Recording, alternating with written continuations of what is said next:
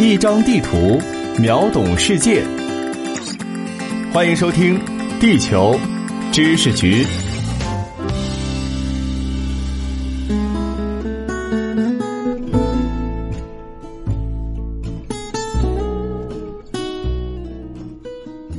大家好，欢迎来到《地球知识局》，我是零零一号地球观察员霍杰。二零二一年六月十三日。由美国、英国、法国、德国、日本、意大利及加拿大组成的七国集团及 G7 峰会落下帷幕。G7 峰会公报显示，本次会议涉及加强防疫、环境变化、协助发展中国家基建、英国脱欧的遗留争端、巩固共同价值观等等内容。在公报中，众多有关全球发展的议题之间。涉及中国领土与主权完整的内容也赫然在列，对此，我国外交部已表达了谴责与抗议。那么，G7 究竟是一个什么样的组织？凭什么对全球事务品头论足呢？快到图文简介里找出局长精心制作的地图，一起来了解吧。一九七三年初，美国、英国、西德、法国四国财长在美国首都华盛顿碰面。这次会议并不正式，举办的地点被美国时任总统尼克松安排在了白宫底层的图书馆，史称“图书馆小组”。会议看似轻松随意，但是与会者位高权重，地点又非常敏感，很难不让外界猜测这场超高规格的非正式会议或将对世界局势产生巨大影响。同年年中。在国际货币基金组织和世界银行的春季会议上，图书馆小组吸纳日本进入到他们的团体中，这一组织称为 G 五，是为 G 七组织的前身。一九七五年被第一次石油危机推高的油价依旧没有回落，战后运行了三十年的布雷顿森林货币体系已经难以为继。西方社会陷入到经济停滞与通货膨胀同时出现，也就是滞胀的窘境当中。由法国政府牵头，正式邀请 G 五与意大利的政要前来法国参与为期三天的峰会，希望针对以上问题达成合作。这次的会谈意义重大。与会各方在促进自由贸易、多边主义、缓和对苏东集团的关系和推进与发展中国家的关系方面达成了一致，对日后西方国家的经济外交政策产生了深远影响。这一次峰会的成功，让参会国家之间的非正式会议开始变得正规起来，每年定期举办的规则也被确立了下来。一年后。GDP 总量世界排名第七位的加拿大被吸纳成为新成员，G7 正式出现。由于计划经济体制下的苏东集团，其经济核算方式与西方不同，难以准确将其经济指标转化为 GDP，所以 G7 也即当时世界 GDP 总量的前七名。当时的 G7 可谓是如日中天。不但经济总量占所有计算 GDP 国家的百分之六十二点三，还是世界主要大企业的总部所在地，代表了资本主义世界中生产力最强的工业国家。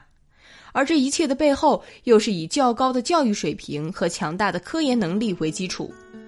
此时，韩国经济依旧落后，泰国、马来西亚、印度尼西亚等东南亚国家发展还不如韩国。所以，当时的 G 七可以理解为奉行资本主义的强国俱乐部。这些国家经济和政治影响力非常巨大，每次峰会讨论的成果，总有一部分可以转化为未来几年的目标，进而逐步变成现实。进入上世纪八十年代后，G7 会议所关注的议题不再仅仅涉及宏观经济问题，开始更加明显的介入政治问题。试图干预区域外国家的冲突和争端。不过，G7 是相关国家领导人讨论磋商热点问题的峰会，而不是一个一致对外的政治同盟。峰会关起门来讨论的时候，各国之间的利益诉求不同，必然也会有唇枪舌剑。只是由于峰会的排他性质，外界无从得知。只能从部分记者的只言片语和最后发布的公告中，管窥离测其中的一二。当一个历史时期彻底结束，利用更全面的资料回顾的时候，才能看出其中的端倪。这一点，在一九八五年达成广场协议签署前，表现得最为明显。一九七九到一九八零年，第二次石油危机影响美国能源供应，经济停滞与通货膨胀同时出现。里根政府采取了紧缩的货币政策和扩张的财政政策应对，从而推高了长期利率。导致资本流入，美元升值，这也导致了美国失去了出口的优势，而同为 G7 成员国的日本与德国经济增长依旧强劲，并借由美国汇率较高开拓美国市场，取得越来越大的优势。美国的贸易逆差在迅速扩大，汇率成为随后几年的 G7 峰会中的核心问题。然而，几届 G7 峰会都没能解决掉汇率问题。美国制造业在这几年中，千言受到的打击越来越严重。其中，曾经作为美国骄傲的汽车产业受到汇率影响，更加无力与日本车竞争，加速走向衰落。利益受损的制造业业主和农民联手进行游说，因为受损企业太多，所以他们的声势越来越大，具备了影响选举的力量。一九八五年后，解决汇率问题成为了美国从政府到国会再到商界的共识。一九八五年五月初，G7 会议在西德首都波恩举行，主要讨论经贸问题，但是汇率问题依旧没有解决方案。四个月之后，作为 G7 最核心成员的美国、西德、日本、英国、法国财长齐聚纽约广场酒店。决定联合干预外汇市场，促进美元对其他与会国家货币贬值。会议签署了著名的广场协议。广场协议签署后，日本对美国的贸易顺差不再，再加上老龄化问题、经济泡沫破裂以及一系列操作失误，日本逐渐走入失去的二十年，经济高速增长的时代一去不返。从八十年代美国谋求干预汇率的过程不难看出，G7 成员国之间并不是铁板一块儿，各国有自己的关切和诉求。峰会的主要作用是协调成员国之间的内部问题。如果问题过于棘手，成员国之间的分歧太大，还需要绕开这一框架，通过其他方式解决。随着经济全球化进程不断加深，制造业逐渐转移到了人力资源丰富、营商环境良好的发展中国家。从以人民勤劳著称的东亚、东南亚国家，到土耳其、巴西、南非这样的地区性强国，越来越多的发展中国家在工业化进程中成为后起之秀。冷战结束后的二十年，全球化成为时代趋势。G7 国家虽然是发达国家的代表。但是，占据世界 GDP 半壁江山的夸张局面已经一去不返。为了保持这一峰会的影响力，G7 也变得更包容，并谋求扩展。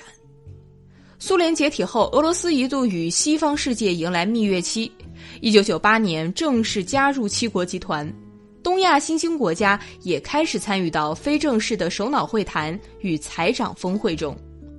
这一阶段。G 八会议开始更多的涉及更加宏大的主题，包括环保、全球和平、反恐、促进各国之间均衡发展，也达成了一定的共识。G 八似乎有望通过吸纳非西方的新成员的方式，重回强国俱乐部的地位。然而，随着全球化水平的不断加深，西方的优势变得越来越不明显，国内也出现了较为严重的。贫富分化，民粹势力风起云涌，依靠全球化兴起的新兴国家，在文化上、制度上与西方存在差异，这种差异容易造成互不理解，进而转化为恐惧和敌视。依靠全球化实现人类大同的理想，在可见的未来让位给了逆全球化的利益争夺。首先是俄罗斯，因为出兵克里米亚被排除在外；G 八又变回了仅有西方国家的 G 七。特朗普上台之后，二零一八与二零一九年的 G 七会议几乎没有取得任何实质性成果。内部分歧则剧烈到特朗普声称加拿大总理特鲁多说谎，要求美国代表团不要签署公报的地步。二零二零年 G7 会议则索性因为疫情而流产，持续了数十年的强国俱乐部展现出问题重重、垂垂老矣的一面。同时，这也体现了二零二一年 G7 峰会的重要性。这是为后疫情、后特朗普时代奠定基调的一次峰会。然而，从结果来看，G7 正变得更加政治化。公报中有多处针对俄罗斯与中国的内容，甚至出现了与“一带一路”竞争的 B3W 基建计划。经过媒体的渲染和放大，让这次峰会似乎变成了一场围堵中国的政治会议。